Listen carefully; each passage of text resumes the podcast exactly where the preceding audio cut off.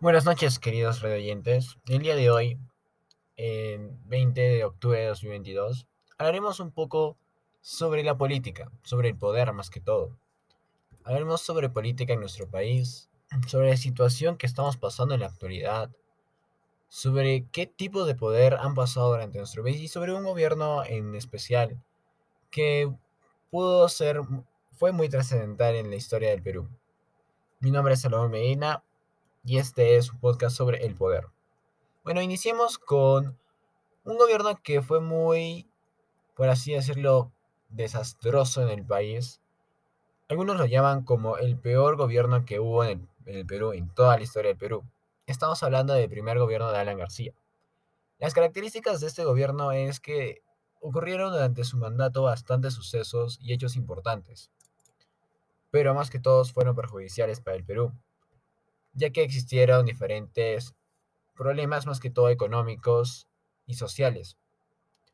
Económicos hablando de los paquetazos y el más, el más, el más peligroso y más importante fue la hiperinflación que ocurrió durante su mandato, ya que llevó a muchas personas a la pobreza, a otras a hacer colas desde altas horas de la noche, desde la 1 de la mañana para poder conseguir un simple tarro de leche todo esto porque el Perú, los, el pueblo del Perú prefirió escoger a una persona que, por así decirlo, hablaba bonito, que te seducía con la voz, en lugar de tener un voto responsable, consciente, con investigación, para saber de que Alan García no había tenido ninguna experiencia anterior sobre hablando sobre política y era un presidente, era una persona de 36 años siendo así, cuando llegó al poder, la persona, el presidente más joven que, hubo en el país.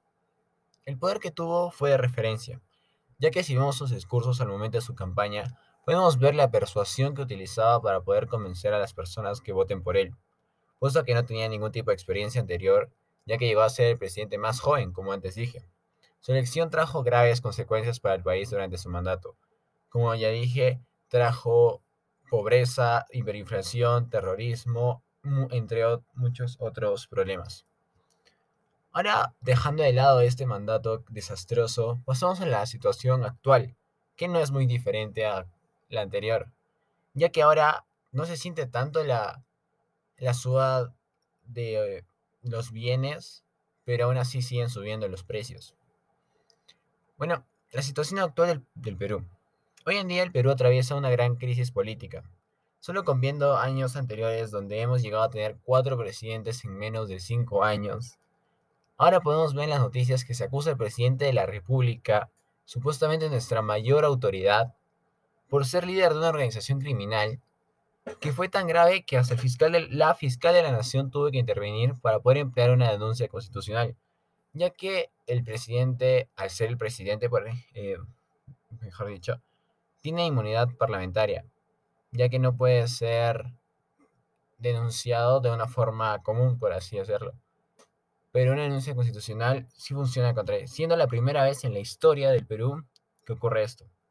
También podemos ver cómo nuestros problemas han llegado al exterior, al extranjero, ya que incluso la OEA, la Organización de los Estados Americanos, tiene que intervenir y está haciendo un análisis sobre lo que está sucediendo para poder saber qué pasa con el Perú por qué está teniendo todos estos problemas y también para saber cómo solucionarlo y ayudarnos en el proceso.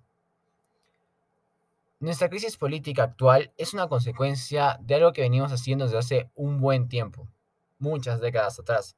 El voto irresponsable que tenemos no está siendo el mejor, por así decirlo.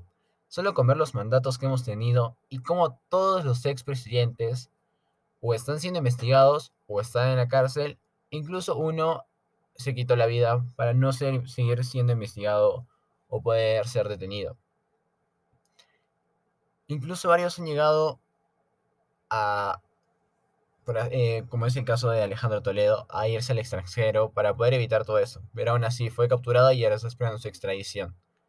No es normal que todo esto pase. Debemos hacer que nuestro voto valga la pena, que se note la democracia que existe en el Perú, que tener un voto no tiene que ser regido por alguna otra persona, tener un voto responsable, con conocimientos previos acerca de los candidatos, cuál es la mejor elección que podemos tener por el bien común de todos, no solo el nuestro, no solo el de alguien, no solo votar por alguien que conozcamos o que sea un familiar, simplemente nos dijeron.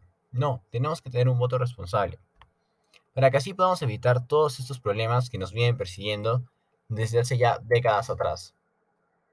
Finalmente, el uso del poder en nuestro país. Bueno, viendo la historia que tenemos en nuestro país y los últimos mandatos que hemos tenido, puedo darme cuenta, y podemos darnos cuenta, que el uso del poder que tienen nuestras autoridades es casi siempre individual, ya que la mayoría de nuestros expresidentes están siendo acusados de corrupción, tráfico de influencias, como es el caso de Martín Vizcarra, entre otras cosas ya que siempre lo usan para un bien individual y no el bien común, que se supone que es lo que debe hacer el presidente, el líder, por así decirlo, de nuestro país, ya que muy pocas veces ha beneficiado al pueblo sus acciones, sus obras. Existen ciertas excepciones alrededor del Perú, pero son muy pocas las que en verdad valen la pena como ser líderes o tener el poder que les damos.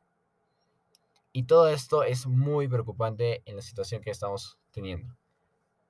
Bueno, esto fue todo por mi parte. Muchas gracias. Soy Medina y hasta la próxima.